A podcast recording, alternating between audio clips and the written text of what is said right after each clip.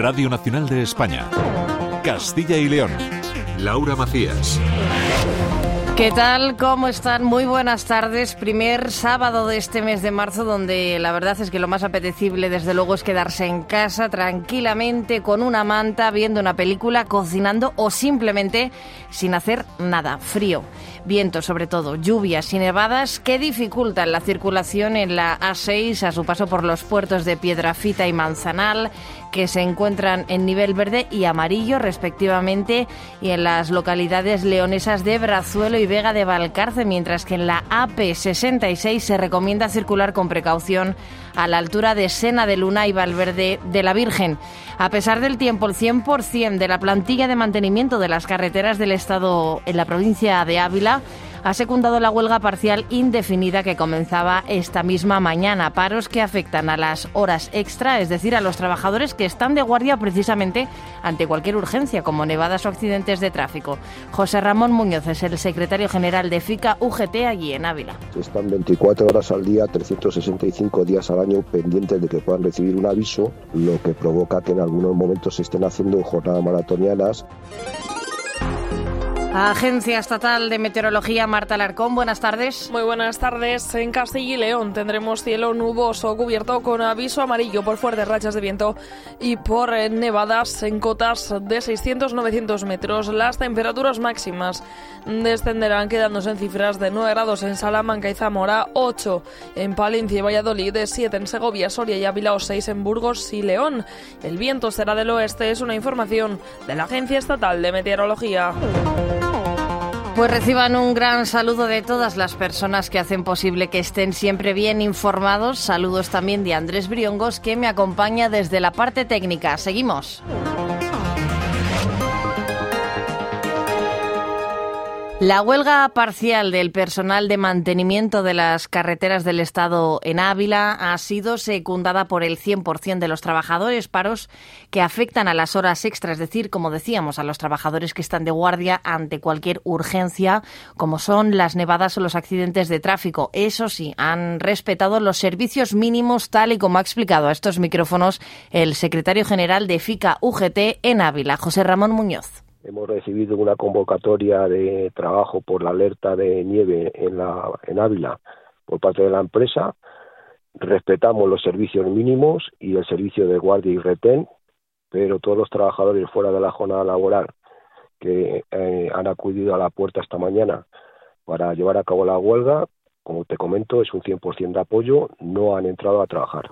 Su principal reclamación es la económica, tener una retribución justa después de tres años de pérdida de poder adquisitivo, pero también luchan por un convenio estatal propio. Las reivindicaciones son las mismas, no solo en Castilla y León, sino a nivel estatal, como te comentaba, principalmente que haya un convenio específico de la conservación de carretera. Pero bueno, sí que es verdad que al final, recientemente Hace un mes también hubo una convocatoria de huelga en la provincia de Segovia, también reivindicando la misma situación y bueno, se está llevando a cabo por provincias de manera un poco unilateral. 30 trabajadores en la provincia de Ávila que se juegan la vida muchas veces, es otra de sus reivindicaciones. Pone un riesgo importante ya que el trabajo se realiza en las vías y ya en el momento que estás trabajando y que hay una circulación alrededor tuyo, pues el solo hecho de estar trabajando en ese punto pues eh, supone un riesgo importante. Sí que es verdad que en el último convenio se puso un plus de peligrosidad, pero de alguna manera seguimos insistiendo que aparte de que es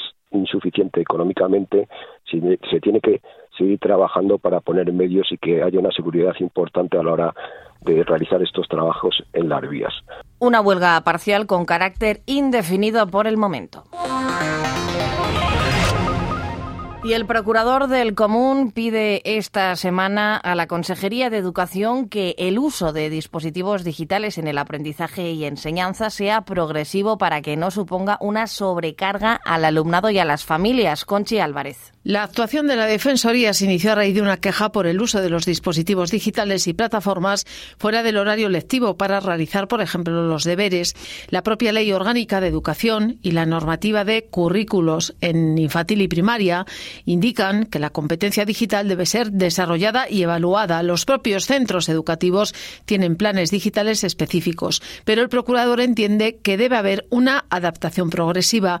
Baltasar Tomás es asesor de la institución. A través de una resolución, eh, teniendo presente que en todo caso la competencia digital forma parte de lo que es el proceso de enseñanza y aprendizaje del alumnado hoy en día, pues lo que tratamos de hacer ver a la, Administración Educativa es que este uso de las nuevas tecnologías no puede ir en detrimento del proceso de enseñanza y aprendizaje y que tampoco puede suponer una carga desproporcionada para las familias cuando o bien no tienen medios o bien no tienen conocimientos, sobre todo cuando estamos hablando de alumnos de más corta edad teniendo en cuenta además las distintas situaciones familiares tanto a la hora de disponer de los dispositivos como de saber utilizarlos. Gracias, Conchi. Hoy sábado se va a celebrar en el Teatro de Villafranca del Bierzo la primera edición de Bierzo fuera de serie. Es un encuentro de pequeños viticultores que quieren potenciar la cultura vinícola y la recuperación de viñedos viejos. Paco Revilla. Rechazan la modernización de la explotación del viñedo por entender que supondría la pérdida de un patrimonio genético y paisajístico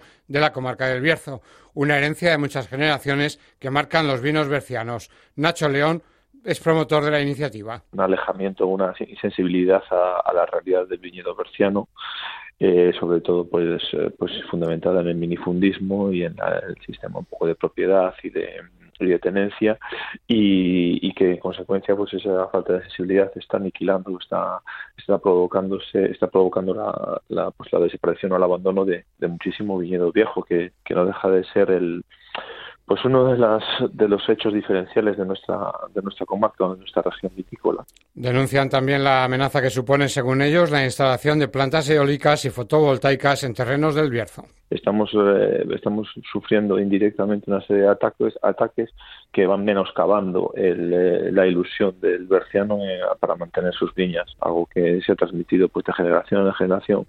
Pues muchas veces sí que es cierto, como bien dices, con una no mucha profesionalización, pero sí con una gran pasión y, de alguna manera esto ha constituido un patrimonio tanto genético como paisajístico como, pues, como histórico también que, que corre el riesgo de, de desaparecer. Un encuentro que nace con vocación de continuidad en el tiempo y que quiere convertirse en un foro de debate de los profesionales bercianos del sector. Cambiamos ahora de provincia porque la plataforma contra la mina del nordeste de Segovia aúna fuerzas con Segovia por el clima y lanza hoy una quedada para repoblar 150 ejemplares autóctonos en el monte de los Cotos de Duruelo. Así la plataforma toma aire en su lucha contra el proyecto que plantea la creación de una mina de sílice a cielo abierto entre Duruelo y Cerezo de Abajo. Por ahora el plan se encuentra en estudio, pero la plataforma sigue luchando por su comarca, tal y como nos ha contado su Marisa Moro. Vemos que hay tantos, tantas afecciones a distintas áreas que, aunque sabemos que lo estaban estudiando en, medio ambiente y en industria, nosotros realmente queremos que lo estudien en, más, en, más, en más administraciones, porque entendemos que nos afecta, que afecta a nuestra vida global, no afecta solamente a un área de nuestra comarca están estudiándolo. Eh, no nos ha llegado ninguna notificación de para, para dónde van. La plataforma presentó el año pasado más de 5.000 alegaciones contra esta mina y todavía espera contestación de la Junta de Castilla y León. Una y 39 minutos de la tarde, el Festival de Cine de Málaga se rendía anoche a Lola Herrera, la gran protagonista. A sus 88 años recibía la biznaga de la ciudad del paraíso por su trayectoria cinematográfica, aunque reconoció con honestidad que su pasión es el teatro. Talento de Castilla y León como el del guionista y director de cine abulense David Galán Galindo, que preestrena hoy allí en el Festival de Málaga su largometraje Matusalén. Lo hará dentro de la gala de Radio Televisión Española, por cierto, una película participada por esta casa en la que vuelve a utilizar el humor para hablar de las crisis generacionales. Elena Cerveto, buenas tardes. Buenas tardes, es marca de la casa, lo hemos visto en Orígenes Secretos. Cora a David Galán Galindo juega con el humor para hablar de temas trascendentales. En Matusalén, la crisis de los 40 desde la visión de un rapero al que da vida Julián López. Lo único que ha hecho en la vida es una canción de éxito y vivir de ella. Hermano fue a la universidad. Si yo me matriculo en la universidad, ¿dejarías de darme la tabaco? Yo me encuentro más en esa posición de, de, los 40, que tus padres te consideran un niño, los jóvenes te consideran un abuelo, es, es un palo, ¿no? ¿En qué lugar de, de, la orilla caigo?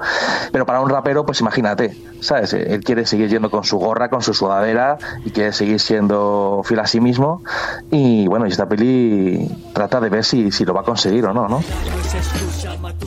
A Julián López se suma un amplio elenco de actores de comedia, Miren Ibarguren, Raúl Cimas, Antonio Resines o Alberto San Juan. He hecho un poco de menos estas películas que, que hacía Cuerda, que hacía Berlanga, uh -huh. en la que realmente tienes esa sensación de que estabas viendo a todo el cine español, ¿no? Están todos aquí, y, y, yo creo que Matusalén te da esa sensación, ¿no? De decir, pues está Alberto San Juan, está Roberto Álamo, está Miguel Reyán. La película se preestrena esta tarde a las 7 en la gala de Radio Televisión Española del Festival de Cine de Málaga, donde además participa en la sección oficial fuera de competición. Gracias, Elena. Vamos con otras previsiones para hoy, porque el Ayuntamiento de León ha iniciado un programa de actividades con motivo de la celebración del Día Internacional de la Mujer el próximo 8 de marzo. Este sábado, en el Palacio del Conde Luna, sobre las siete y media de la tarde, presentarán Guardianas de la Danza, que unirá generaciones de mujeres en la danza expresiva de creación y las mujeres de la tradición. Cristina Izquierdo es su responsable. Estará eh, por primera vez Isabel eh, van der Vels, que es una holandesa sentada en León, porque tiene orígenes también leoneses y presenta su propia creación en solitario, Brestil de Motí. La siguiente, eh, única, Olga Peris, que trata sobre una mujer que quiere ser libre, libre a través de, la danza y de su propia experiencia vital como mujer, eh, madre, eh, a partir de los casi 48 años. La pieza de fondo de María Casares y Victoria Macovey son dos leonesas jóvenes.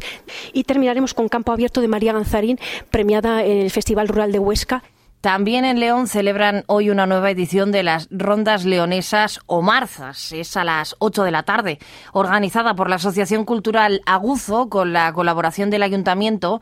Es la edición número 24 y su origen guarda relación con el comienzo del año romano. La comitiva en ronda entona las diversas canciones de Marza de casa en casa por vecinos reunidos para la ocasión y cantadas a una sola voz y sin instrumento alguno. 13 y 42 minutos de la tarde, vamos con los deportes. Nos los cuenta Fernando Pérez Soto. Muy buenas tardes. Buenas tardes. El Burgos buscará desde las 9 de la noche sumar por primera vez en la temporada dos victorias consecutivas ante un Cartagena que llega en su banquillo con uno de los héroes del ascenso, Julián Calero, sin duda idolatrado por la afición blanquinegra. Partido fundamental para poder meterse de lleno en la pelea por las plazas de playoff. En Primera Federación, hoy cita para todos los equipos de la comunidad. La Ponferradina visita Fuenlabrada para defender el liderato, mientras que la Cultural recibe al Tarazona para volverse a subir a los lugares de privilegio y el Unionistas de Salamanca recibe un Celta Fortuna también aspirante al ascenso. En baloncesto femenino, Avenida Salamanca recibe a Jairis Murcia y Membibre visita a Estudiantes, mientras que en la Léboro masculina el Real Valladolid se reengancha a la zona noble después de vencer 80-84 al Castelló. En balomano, Atlético Valladolid recibirá al Torrelavega y Nava hace lo propio con Huesca. En cuanto a los mundiales de atletismo en pista cubierta en Glasgow, hoy doble presencia en la final femenina de los 3.000 metros con la palentina Marta García y la segoviana Águeda Marqués, mientras que el salmantino Mario García Romo fue el único que se salvaba de la quema en la primera jornada, consiguiendo el pase a la final de los 1.500 metros. Y la banda sonora de este sábado la va a poner en Ávila Diego El Cigala. No detengas el momento por las indecisiones para unir alma con alma, corazón con corazón, reír contigo ante cualquier dolor acercará su último disco, el número 14, Obras Maestras, con homenaje a autores y canciones reconocidas del repertorio español y latinoamericano. Será a las 8 de la tarde. Y te encuentres en la calle perdida. Eso en Ávila, pero en Valladolid.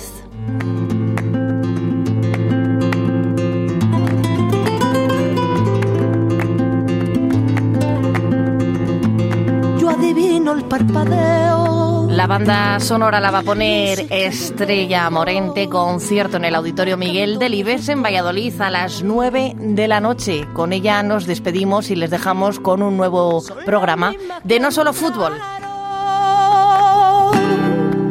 Con su pálido Es todo, que pasen buen sábado. junto a su hora de dolor y aunque no quise el regreso